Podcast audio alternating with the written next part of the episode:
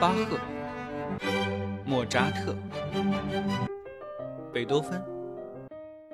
李斯特、肖邦、德彪西。这里是显微镜下的古典音乐史，我是旧扎特，不是莫，是旧啊。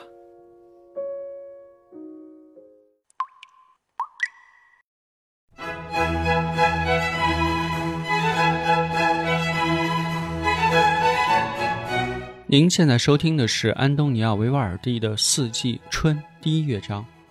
我是旧扎特。今天我们来聊聊历史上被称为协奏曲之父，同时在世的时候也被称为红发神父的安东尼奥·卢奇奥·维瓦尔第。安东尼奥·卢奇奥·维瓦尔第出生在威尼斯的一个普通乐师的家庭里，他的父亲是威尼斯圣马可大教堂的小提琴家。维瓦尔第诞生在这个充满音乐，同时音乐被社会各个阶层所喜爱的这座全世界著名的美丽的城市。有一部电影叫《维瓦尔第在威尼斯》，讲述了维瓦尔第的一生。大家如果有兴趣的话，也可以去看一看。十岁的时候，小维瓦尔第已经演奏的相当好了，可以帮助他父亲在圣马可教堂演出。十五岁的时候，他进入了神学院。他从父亲那儿遗传得来的红发，使得他被人们称为“红发神父”。当时威尼斯很多人都不知道维瓦尔第，但是却知道有一位红发神父。根据当时的习俗，他一边在教堂担任神职，一边学习并创作音乐。维瓦尔第作为一位小提琴演奏家和作曲家的名声和影响，在他生前是巨大的。但是他到晚年名声就非常暗淡了，后来还被人们忘记了长达一个世纪之久。他的名字很少在18世纪的小提琴课程中出现。虽然在德国有一个时期，人们曾经努力去演奏和出版他的音乐，但是法国小提琴演奏学派的大师们在18世纪末几乎完全忽视了维瓦尔第的音乐。直到1940年，维瓦尔第的作品才被重新发掘。法国音乐研究员马克·宾舍利和其他的收藏家在20世纪30和40年代买了大量的手稿，这些手稿被藏在了城堡和寺院中，超过了两百多年。宾舍利尝试为维瓦尔第的作品编号，但根据进一步的研究和新发现的作品来看，这套目录并不完备。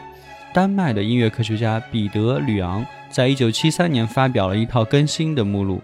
即我们现在熟悉的 RV 目录。来代替之前流通的维瓦尔第作品编号目录，这就是为什么我们现在看到维瓦尔第的作品，经常作品名后面会挂一个 R.V 多少多少，代表他的编号目录。维瓦尔第是一位多产的作曲家，他能够把音乐的乐思非常迅速地写在纸上。传说他是一位比抄写员还要更快完成一首协奏曲所有部分的作曲家。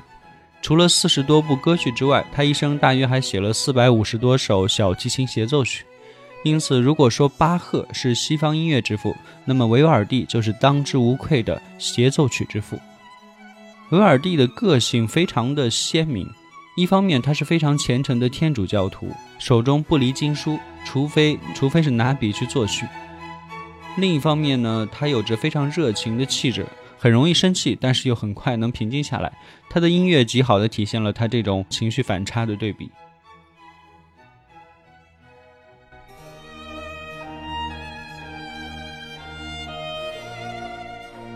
我们前面有提到，维瓦尔第的晚年是比较凄凉的，主要原因在于罗马教廷对他喜爱的歌剧进行了禁演。一七四零年，维瓦尔第再也无法忍受罗马教皇对他的禁演，以及自己在威尼斯名声的逐渐衰落，于是他启程去了维也纳。一七四一年，在他前往维也纳不到一年的时间里，孤独地在一间公寓中死去，然后被埋葬在平民墓园里。维尔第就这样结束了他的一生。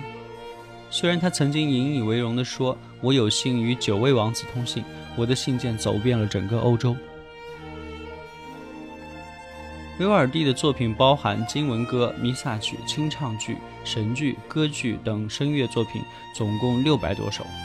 其中有四百五十四首协奏曲。他对随后与他并称为巴洛克三杰的巴赫、亨德尔都影响至深。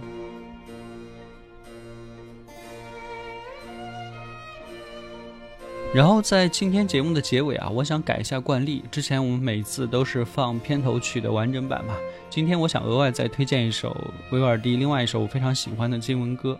呃，叫《Miss Dominus》的第四首。然后歌词大意的话，我简单给大家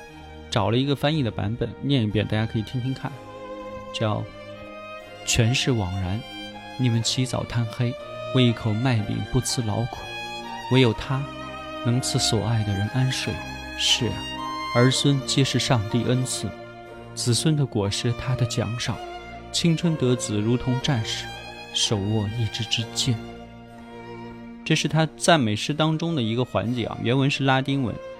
啊，之前也提到他是红发神父嘛，所以写这种赞美上帝的作品应该是非常正常、非常合理的。我之前听到这首歌曲很意外，是在那个《零零七幽灵党》里面。然后看到就是两个杀手准备要杀死女主的时候配的 BGM，非常震撼。好的，那本期节目就到这，提前跟大家说再见，希望你们能欣赏后面的歌曲，谢谢。